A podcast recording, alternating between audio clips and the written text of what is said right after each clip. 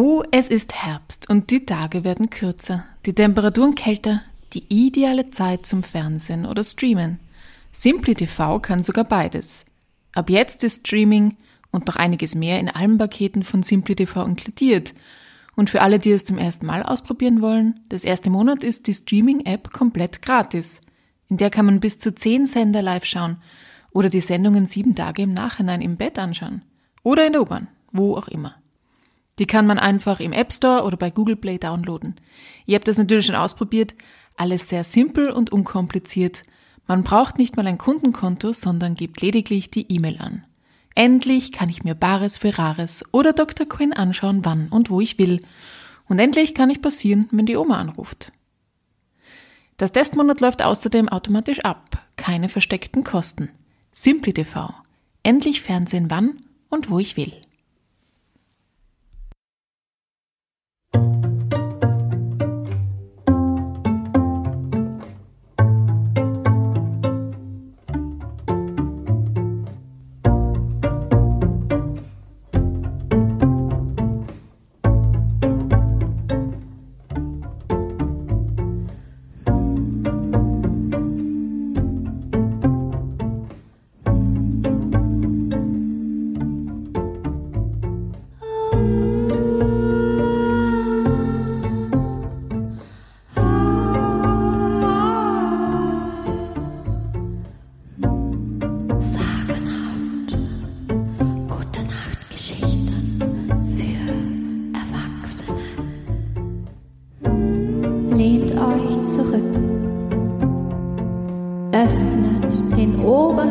Hosenknopf und vergesst nicht auf den gute Nachttrunk.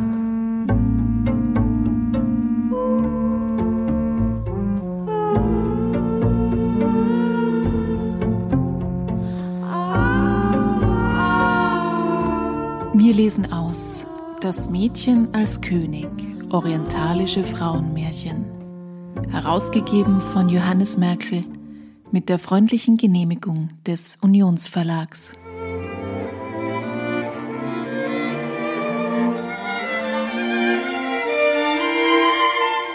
Der schöne Fischer. Es war einmal ein Fischer, der hatte einen Sohn, schön wie eine Lichtkugel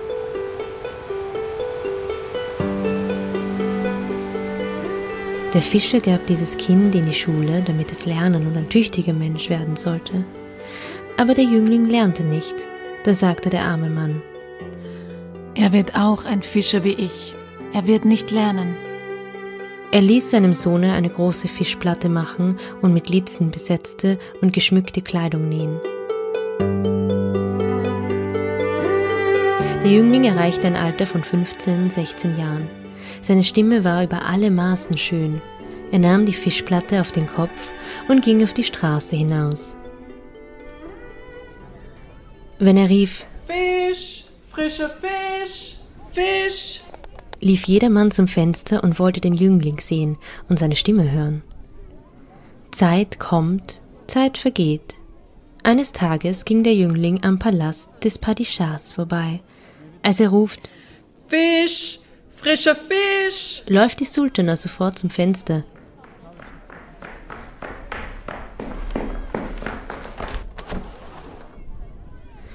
Sie verliebt sich in seine Stimme und in ihn selbst. Die Sultana befiehlt ihren Dienerinnen, Holt die Fische und legt dem Jüngling eine Handvoll Gold auf sein Tablett. die Dienerinnen führen den Befehl der Sultana aus. Voll Freude kommt der Jüngling nach Hause. Er gibt seinem Vater das Gold. Aber sein Vater freut sich gar nicht. Er sagt, Das ist kein gutes Vorzeichen, mein Sohn. Aber was sollen wir machen? ein, zwei Tage vergehen. Jeden Tag, wenn der Fischer an dem Palast vorbeigeht, schickt ihm die Sultana eine Handvoll Gold. Schließlich ruft die Sultana den Jüngling eines Tages herein und lässt ihm ein Frauenkleid nähen. Er muss nun auch falsches Haar tragen. Die Sultana täuscht alle im Palast, indem sie sagt, Ich habe eine neue Sklavin genommen. die Sultana unterrichtet den Jüngling im Lesen und Schreiben und lässt ihn Laute spielen lernen. Sie macht einen vollkommenen Menschen aus ihm. Schließlich wird der Jüngling der Sultana würdig. Eines Tages sagt das Mädchen zu dem Jüngling. Ich werde dich heiraten. Doch der Jüngling entgegnet. Gut, aber eines Tages wirst du dich dessen erinnern, dass ich ein Fischer war und mir das vorhalten. Das kann ich nicht ertragen. Das Mädchen hingegen versichert, Ich liebe dich, so etwas tue ich nicht. der Jüngling stimmt schließlich zu und sagt, Gut. er nimmt einen Mann als Vermittler in Anspruch und lässt bei dem Vater des Mädchens, um sie freien. Der Padishah ist einverstanden und sie heiraten. Eines Tages sagt der Jüngling zu dem Mädchen, Wenn du mir eines Tages vorwirfst, dass ich ein Fischer war, wird es mir die Sprache verschlagen. Ich werde sprachlos sein und nicht mehr reden. Danach vergehen Jahre, sie verbringen eine Zeit voll Liebe, eine schöne Zeit. Als sich der schöne Fischer eines Tages mit dem Mädchen vergnügt, tut ihr der Bursche im Spaß etwas weh. Da sagt das Mädchen, Au, das ist keine Fischplatte. Du dachtest wohl, ich bin eine Fischplatte. dies verschlägt dem Jüngling sofort die Sprache. Er kann nicht mehr sprechen und das Mädchen bereut, was sie gesagt hat. Aber geschehen ist geschehen. Sie fällt dem Burschen zu Füßen, fleht und bettelt. Aber obwohl sie auch sagt, Es war ein Fehler. Ich werde so etwas nicht wieder sagen. ist es unmöglich, den Jüngling wieder zum Sprechen zu bringen. In dieser Nacht legen sie sich schlafen. Früh am Morgen, als der Tag anbricht, steht der Jüngling auf. Alles, was er bei sich hat, lässt er liegen, fast nackt, nur mit einem Hemd und einer Hose bekleidet, geht er hinaus. Von fern kam ein Schiff. Der Jüngling macht ein Zeichen mit der Hand und das Schiff liegt an.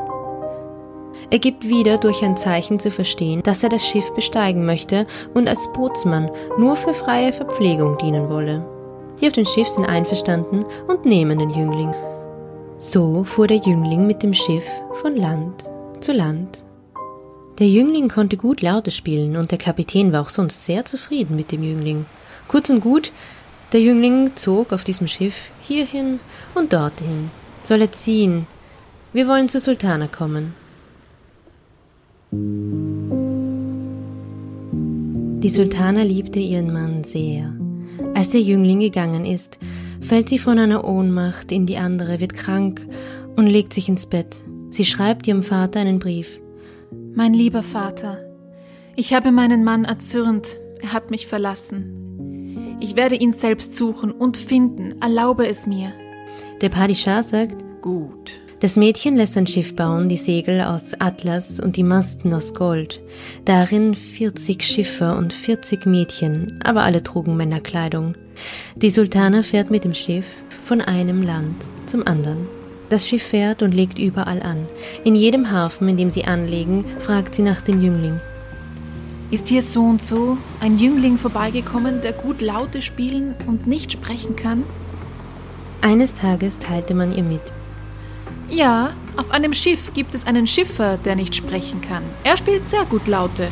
Er ist nach Ägypten gezogen. Das Mädchen lässt diese Richtung einschlagen und fährt nach Ägypten.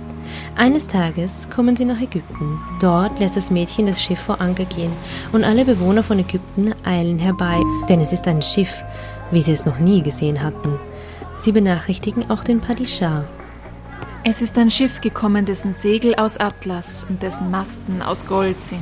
Der Padishah macht sich auch auf und erscheint mit allen seinen Visieren, um sich das Schiff anzusehen. Sie nehmen den Padishah auf dem Schiff mit allen Ehren auf. Als er sich verabschiedet, lädt er seinerseits ein. Geruht auch in unserem Palast zum Essen zu kommen. Das Mädchen ging in Männerkleidung wie ein Schiffer hin und der Padishah weiß nicht, dass sie ein Mädchen ist. Schließlich tritt, als sie im Palast essen, eine Kapelle von Seitenspielern auf und ein Vergnügen wird veranstaltet. Da sieht das Mädchen, dass der Jüngling hier unter den Spielern ist. Das Mädchen sagt zu dem Padishah, Wie schön spielt dieser Jüngling Laute. Ja, er spielt sehr schön Laute, aber leider ist er stumm. Daraufhin sagt das Mädchen, Nein, er ist nicht stumm. der Padishah antwortet, Er ist schon ein halbes Jahr in meinem Palast. Es gibt kein Mittel, er spricht nicht. hierauf bittet das Mädchen, Gebt mir den Jüngling für diese Nacht. Ich werde ihn zum Sprechen bringen. Wenn ich ihn nicht zum Sprechen bringe, so gebe ich euch alle 40 Schiffe, die ich auf meinem Schiff habe. Solch eine Abmachung treffen sie. Da geben sie den Burschen für diese Nacht dem Mädchen. Bis zum Morgen fleht das Mädchen und fällt ihm zu Füßen. Von wie weit bin ich gekommen? Ich habe für dich so viel Leid ertragen. Mach nicht, dass ich mich schämen muss, sprich. Sagt sie. Es ist unmöglich, der Jüngling redet nicht. Es wird morgen. Das Mädchen gesteht dem Padishah. Ihr habt die Wette gewonnen, mein Padishah. Meine 40 Schiffe gehören euch. Sie bringt sie auf den Hof und übergibt sie. Dann bittet sie den Padishah. Gebt mir den Jüngling auch diese Nacht. Wenn ich ihn euch nicht zum Reden bringe, soll mein Schiff euer sein. Auch diese Nacht fleht sie den Jüngling bis zum Morgen an und kann ihn wieder nicht zum Reden bringen. Am nächsten Tag liefert sie ihr Schiff an den Padishah aus. Es kommt die dritte Nacht. Das Mädchen sagt wieder zu dem Padishah: Gib mir den Jüngling auch diese Nacht. Wenn ich ihn nicht zum Sprechen bringen kann, besitze ich nichts mehr, was ich geben kann. Dann lasst mir den Kopf abhauen. Diesmal fleht der Padishah das Mädchen an. Du das nicht, mein Sohn, lass dich nicht auf solch eine Wette ein. Du bist doch noch jung. Obwohl er das sagt, beharrt das Mädchen auf ihrem Willen und sagt, Entweder bringe ich ihn zum Sprechen oder ich sterbe. Für diesen letzten Versuch treffen die beiden eine Vereinbarung. Wenn ich den Jüngling zum Sprechen bringen kann, nehme ich mein Schiff und meine Sklaven zurück. Wenn ich ihn nicht zum Sprechen bringen kann, soll mein Kopf euer sein. Nun fleht das Mädchen den Jüngling in dieser Nacht bis zum Morgen an. Sieh einmal, ich werde sterben. Wie kannst du mich dem Tode ausliefern? Sie fällt dem Jüngling zu Füßen, aber es hat keinen Zweck, sie kann ihn nicht zum Reden bringen. Es wird morgen. Man errichtet auf dem Platz einen Galgen und die Bevölkerung versammelt sich. Alle erscheinen bei dem Schauspiel, auch der Stumme befindet sich unter der Menge. Die Tochter des Padishahs kommt und tritt unter den Galgen. Gerade als man ihr die Schlinge um den Hals legen will, ruft der Jüngling. Halt! Das ist keine Fischplatte, das ist der Kopf einer Sultana. Denn er hatte seinerzeit zu dem Mädchen gesagt, Bis du stirbst, spreche ich nicht. Dazu klatschten alle Beifall. Die Sultana nimmt ihre Sklaven, ihr Schiff und auch ihren Mann und sie kehren in ihr Land zurück. Bis sie sterben, leben sie glücklich. Nun wirft die Sultana ihrem Mann nicht mehr vor, dass er Fischer war. Vom Himmel sind drei Äpfel gefallen, einer in meinen Mund, einer in den Mund von Murats Großmutter und einer in den Mund der Märchenerzählerin.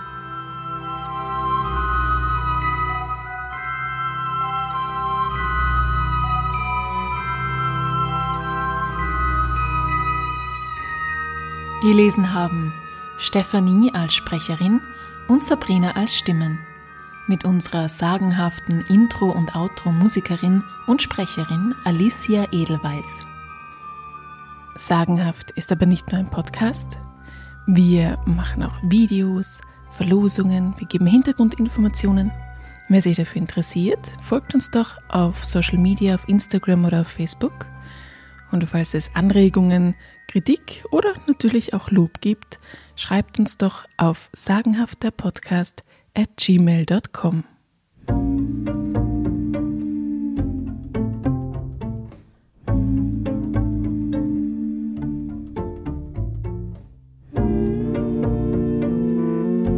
Bis zum nächsten Mal bei Sagenhaft.